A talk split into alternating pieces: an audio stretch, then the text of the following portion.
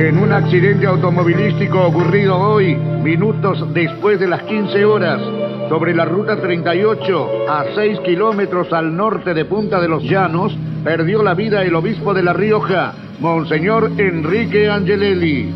El padre Arturo Pinto, vicario de la parroquia de Aymogasta, sufrió heridas graves al producirse el vuelo del vehículo en que viajaban procedentes de Chamical. El vuelco del vehículo se produjo al reventarse la cubierta izquierda trasera, dando el rodado dos tumbos, en uno de los cuales fue despedido Monseñor Angelelli.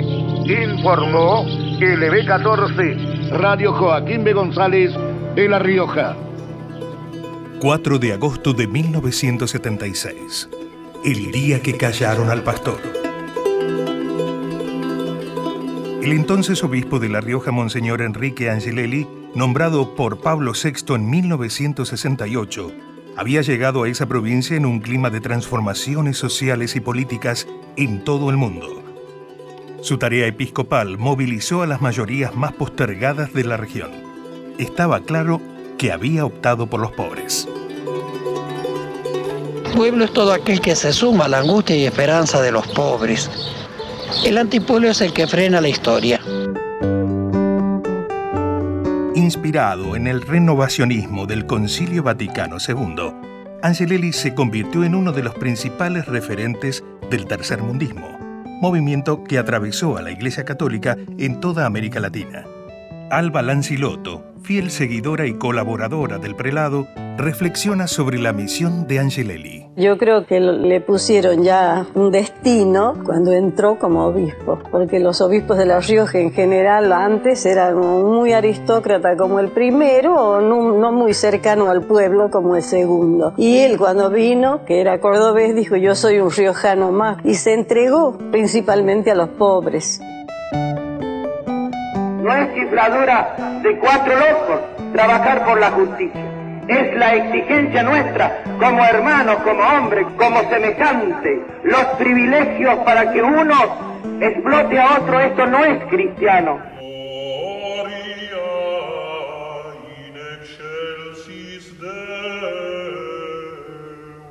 Apenas dos semanas antes de su muerte, disfrazada de accidente, habían asesinado en Chamical al fraile franciscano Carlos Murias y al presbítero francés Gabriel Longueville.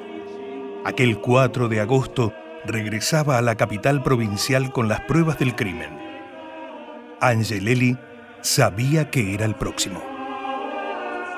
Siempre nos decía en las reuniones y en todo lo que había, marcaba un círculo, decía, estos son círculos concéntricos, en el centro estoy yo. Quieren llegar a mí porque tienen que matar un obispo.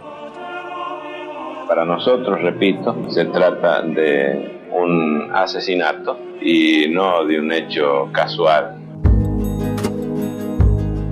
Muchos años de silencio. Recién en 1986, el entonces gobernador provincial Carlos Menem habló de la trágica muerte del obispo.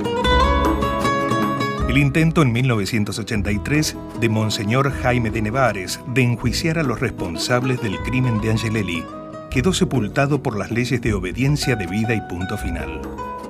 Se hizo justicia recién el 4 de julio de 2014. Los represores Luciano Benjamín Menéndez y Luis Fernando Estrella fueron condenados a prisión perpetua y cárcel común. Hermanos que me escuchan, hermanos de mi tierra, humildemente, un hermano más, hermanos peregrinos al despedirlos, con la paz y con la bendición de Dios, hagamos nuestra última pregunta. ¿Qué razones damos como cristianos y como argentinos hoy a las generaciones futuras para vivir, creer y esperar?